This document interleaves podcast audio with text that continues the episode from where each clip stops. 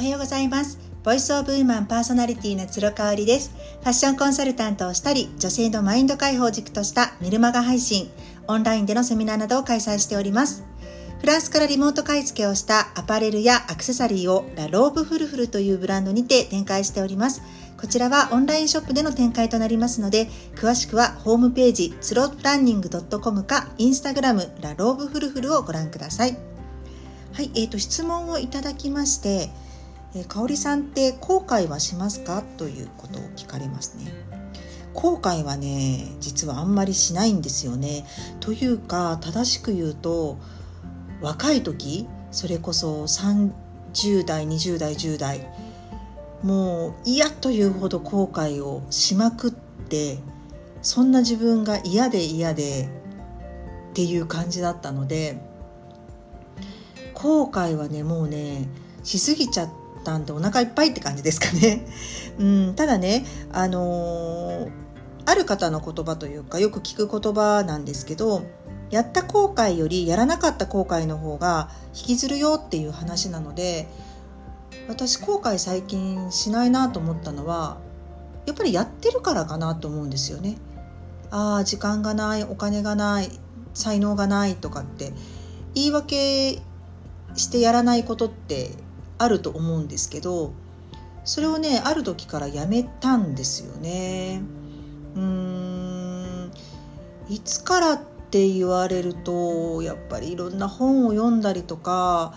してからかなあの私自身が時間術のねセミナーとかをやらせていただいていて、まあ、お金よりも時間ってすっごく大事だなって感じてるんです。で特にもうあの1年があっという間でしょ？2021年もあと80何日しかないしそう考えると本当に時間って貴重だなと思っていてそれをこうなんか後悔とかで終わらせたくないなそれだったらもう失敗してもいいからもうとにかく動いちゃおうっていう気になったんですよね。まあ、その背中を押してくれたのが中村天風さんの本だったりとか、まあ、天風さんはそのいいついかなる時も積極的なマインドで生きようっていうのを提唱されていますのでね。天風さんのやっぱり本に出会ってから、まあ、あとはあの音声が残っていますのでね。天風さんの音声を聞いて鼓舞したっていうのはあるかなという気がしますね。うんとにかくやらなかった後悔って引きずるんですよね。あの時間がすごいかかるんですよ。ただねやった後って後悔というよりも反省になるじゃないですかああすればよかったなじゃあ次やる時はっていうことでやる前提での反省というか後悔になるのでやっぱりね全然ちょっと意味合いが違うかなという気がするんですよね。で、まあ、先ほど本に出会ってその私のメンターと呼ばれる人たちの後押しがあってねどんどん行動するようになってるっていう話をしたんですけれどもあとねすごく気をつけたのは感情のコントロールですかね。あの昔の私はね本当にその人のせいにもすごくしていたし人のせいにするからいつもいつもイライラしてたし怒ってたし憂憂んでたし、うん、っていう感じだったんですよ。それをねやめたんですよね。感情はやっぱり自分でコントロールできる。あの相手は変わらないけどやっぱり自分の感情は変えられる？スイッチできるっていうのを得得してからかなという気がしますね。なのでその何かにこう流されて本当は自分がしたくないことなんだけど自流的にやっとこうかなとかそういうのは一切なくなってった感じはしますね。うん、なんかあの満員電車とかにね乗っている時にバーッとこう大きなあのターミナル駅かなんかでみんなが降りる時あるじゃないですか。あの時にこう自分も連れて行かれそうになるでしょ？自分はその駅で降りるつもりがないのに。なんかねそんな感覚を私若い時はずっとやっていた気がするんですよね。あ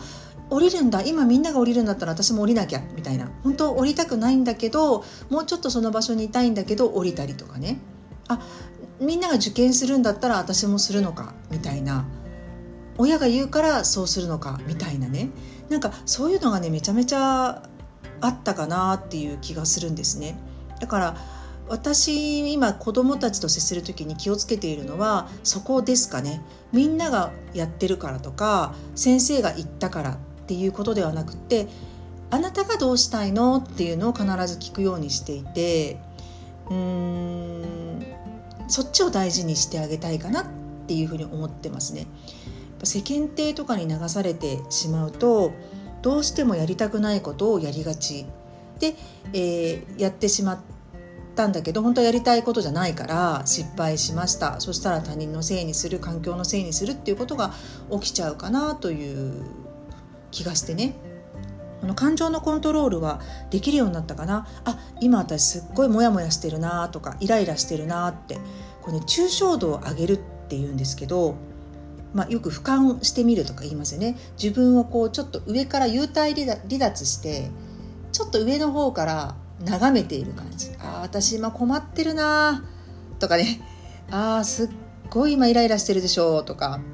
めちゃめちゃ今日嬉しそうだねご機嫌だねとかそういうなんかもう一人の自分を幽体離脱させたもう一人の自分を作っておいてその人との対話にするっていうねちょっと怪しいんだけどなんかね結構それをねやるようになっているとどんな自分でも俯瞰して見られるので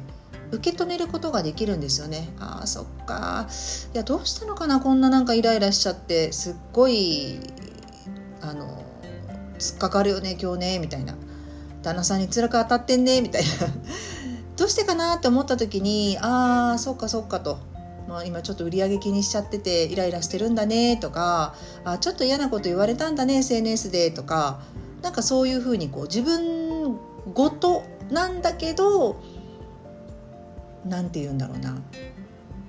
全部フラットにして見られるって感じかな喜怒哀楽も、うん、なんかそれがねすごくあの変わったかなという思う点ですかね。昔はね隣の人が泣いていたら私ももらい泣きするぐらいもう感情の伝染が半端なく強かったんですよね。だから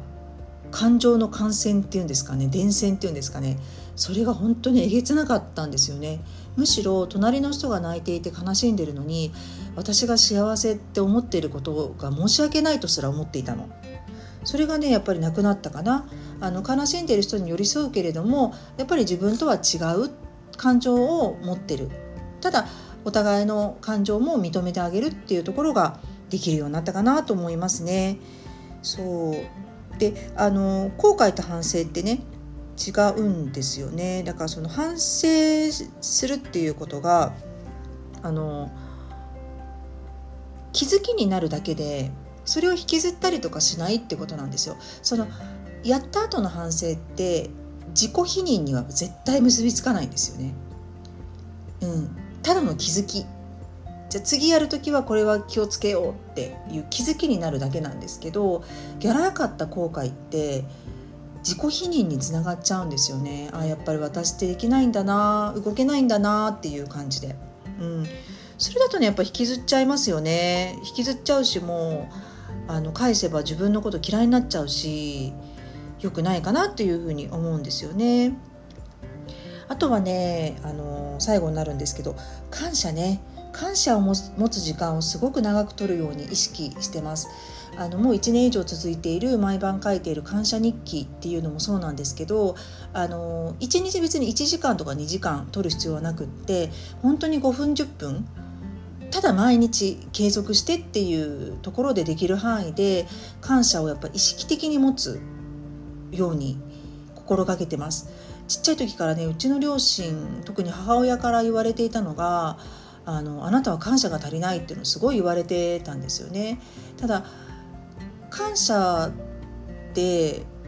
してるかもしれないけどただそれが母に伝わってないだけかもしれないじゃないですか。私とか結構思春期の時むっとむすっとしてたしねいつも無表情だったしそれをこう「ありがとう!」って満面にこう感情を爆発させないと感謝って伝わらないのかなって思っちゃった時期もあってなんかそうしないそうできない自分のことが嫌いだった時もあるんですよね実際。